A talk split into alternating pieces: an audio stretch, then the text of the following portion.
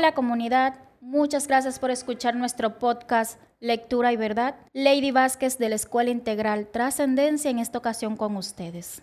Continuamos con nuestra segunda temporada de serie cultural y en nuestro tercer episodio estaremos desarrollando el valor del mes de septiembre que lleva como título Activar y vivir el seguimiento que instruye al prójimo colaborador para que siempre fortalezca sus respuestas. Sin dudas, un tema de gran valor e importancia. Para iniciar, nos enfocaremos en el seguimiento. Para activar la actitud de seguimiento, es determinante asumir la responsabilidad de supervisar el desarrollo sostenido y permanente de la habilidad de ver y observar con postura crítica y propositiva las actuaciones de cada colaborador que dirigimos. Con respecto a la palabra instruir, según la Real Academia de la Lengua, nos dice, es dar a conocer a alguien el estado de algo, informarle de ello o comunicarle avisos o reglas de conducta, a lo que el señor Luis Marino López complementa indicándonos que para instruir hay que saber y para saber hay que aprender. Esto nos dice que como dirigentes tenemos que instruirnos.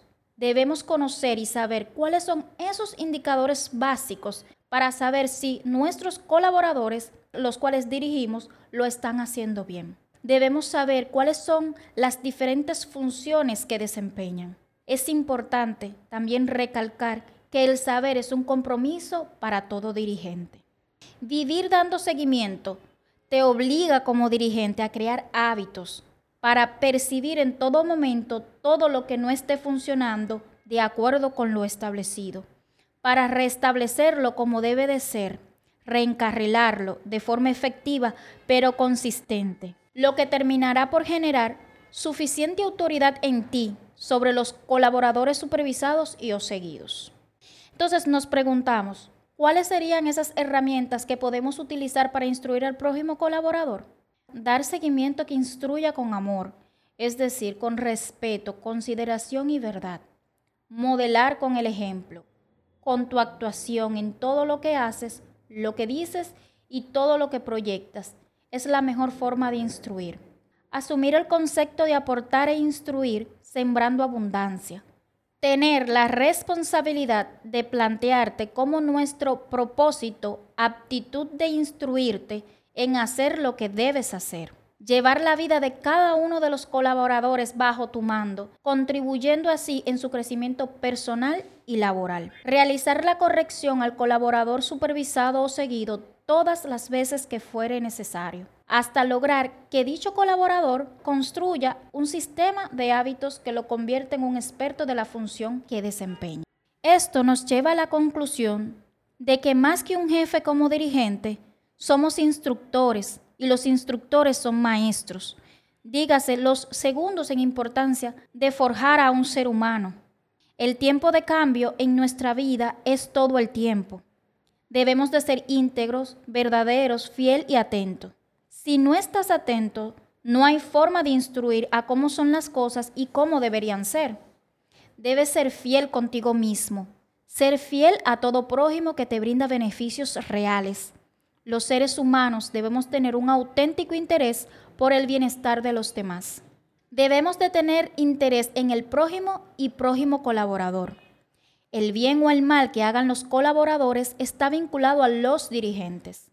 Los colaboradores dependen de ti como dirigente y debes contribuir en la vida de estos colaboradores y en definitiva, los seres humanos vinimos a imitar a Dios con el propósito de hacer el bien todo el tiempo. El que da seguimiento debe superver lo que los supervisados no ven o no quieren ver, para orientarlos a ver, a hacer y a lograr lo que conviene a todos en la comunidad por convenir a la comunidad. Dando seguimiento y verificación de forma persistente y consistente, ayudamos a crecer al prójimo. ¿A qué te comprometes al activar y vivir como dirigente con la adecuada aptitud de dar seguimiento?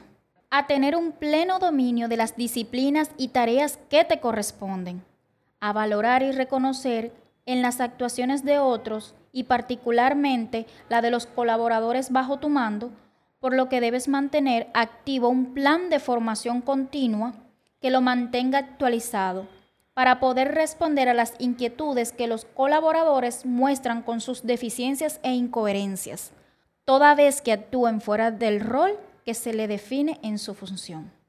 Finalizamos este episodio con la frase, para ayudar a otros a crecer, debemos darle seguimiento y verificación, de forma persistente y consistente y que agregue valor a su vida. Muchísimas gracias por escuchar este episodio. Les invitamos a poner en práctica todo lo compartido el día de hoy. Recuerda que puedes encontrarnos en todas las plataformas de podcast como Lectura y Verdad.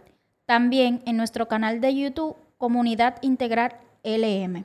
Síguenos en Instagram como arroba el integral CILM. Hasta la próxima.